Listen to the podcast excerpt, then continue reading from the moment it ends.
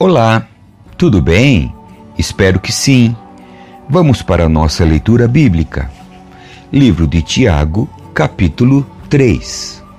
A importância de controlar a língua. Meus irmãos, não sejam muitos de vocês mestres, pois nós, os que ensinamos, seremos julgados com maior rigor.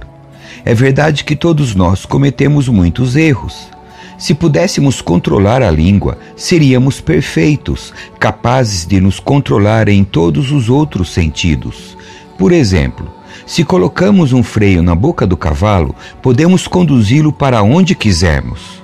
Observem também que um pequeno leme faz um grande navio se voltar para onde o piloto deseja, mesmo com ventos fortes. Assim também, a língua é algo pequeno que profere discursos grandiosos. Vejam como uma simples fagulha é capaz de incendiar uma grande floresta. E entre todas as partes do corpo, a língua é uma chama de fogo. É um mundo de maldade que corrompe todo o corpo. Ateia fogo a uma vida inteira, pois o próprio inferno a acende. O ser humano consegue domar toda espécie de animal, ave, réptil e peixe, mas ninguém consegue domar a língua. Ela é incontrolável e perversa, cheia de veneno mortífero. Às vezes louva nosso Senhor e Pai, e às vezes amaldiçoa aqueles que Deus criou à sua imagem.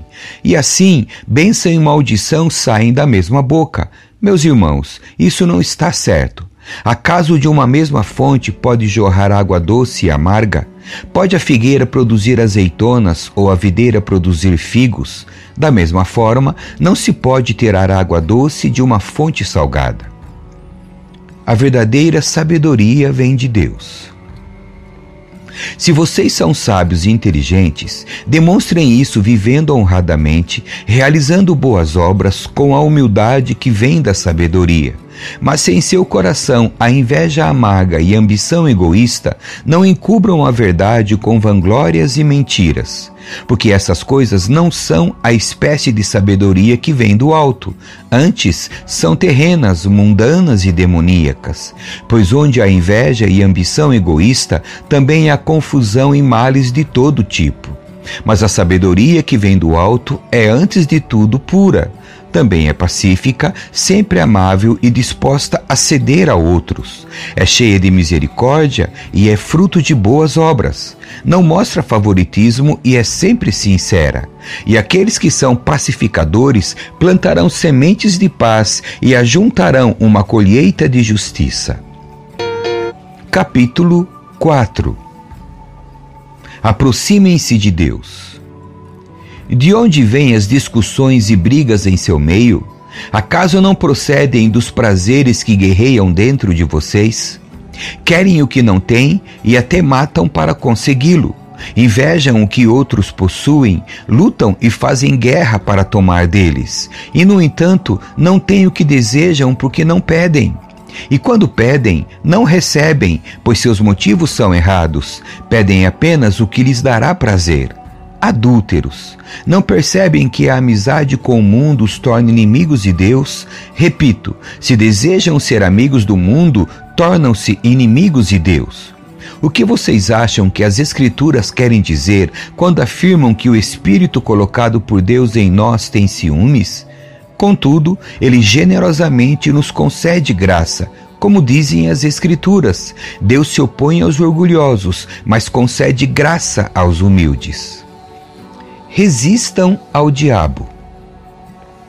Portanto, submetam-se a Deus, resistam ao diabo e ele fugirá de vocês.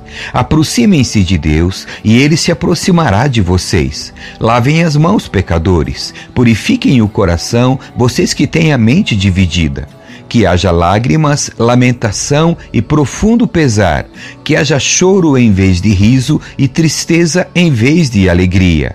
Humilhem-se diante do Senhor e ele os exaltará. Não julguem os outros. Irmãos, não falem mal uns dos outros. Se criticam e julgam uns aos outros, criticam e julgam a lei. Cabe-lhes, porém, praticar a lei e não julgá-la. Somente aquele que deu a lei é juiz, e somente ele tem poder de salvar ou destruir. Portanto, que direito vocês têm de julgar o próximo? Não confiem em si mesmos.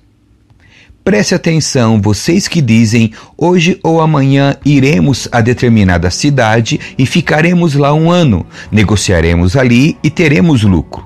Como sabem o que será de sua vida amanhã? A vida é como a névoa ao amanhecer, aparece por um pouco e logo se dissipa. O que devem dizer é: se o Senhor quiser, viveremos e faremos isso ou aquilo. Caso contrário, estarão se orgulhando de seus planos pretensiosos e toda presunção como essa é maligna. Lembrem-se de que é pecado saber o que deve fazer e não fazê-lo. Capítulo 5 Advertência aos ricos. Prestem atenção, vocês que são ricos. Chorem e gemam de angústia por causa das desgraças que os esperam sua riqueza apodreceu e suas roupas finas são trapos comidos por traças. Seu ouro e sua prata estão corroídos. A mesma riqueza com a qual vocês contavam devorará sua carne como fogo. Esse tesouro corroído que vocês acumularam testemunhará contra vocês nos últimos dias. Por isso, ouçam os clamores dos que trabalham em seus campos, cujo salário vocês retiveram de modo fraudulento. Sim, os clamores dos que fizeram a colheita em seus campos chegará aos ouvidos do Senhor dos Exércitos. Vocês levam uma vida de luxo na terra, satisfazendo seus desejos e engordando a si mesmos para o dia do abate. Condenam e matam inocentes sem que eles resistam.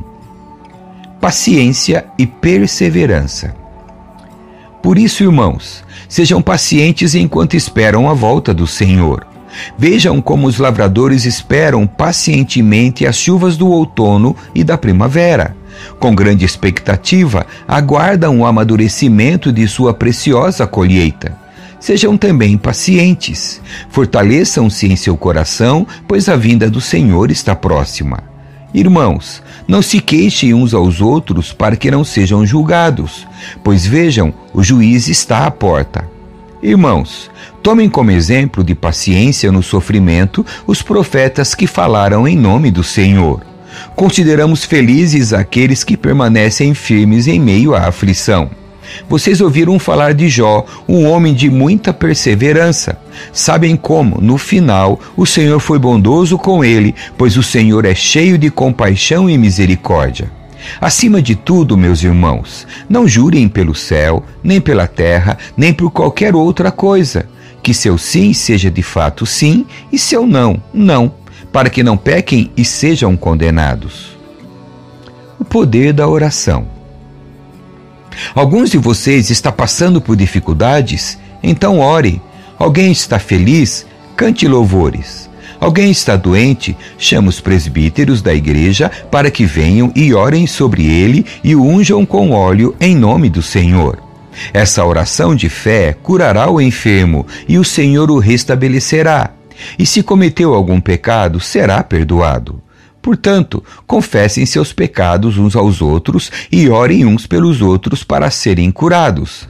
A oração de um justo tem grande poder e produz grandes resultados. Elias era humano como nós, e no entanto, quando orou insistentemente para que não caísse chuva, não choveu durante três anos e meio. Então ele orou outra vez e o céu enviou chuva, e a terra começou a produzir suas colheitas. Restaurem irmãos que se desviaram.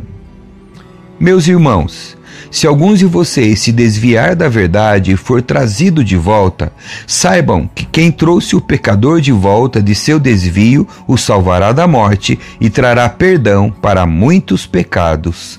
Amém. E assim encerramos a leitura do livro de Tiago.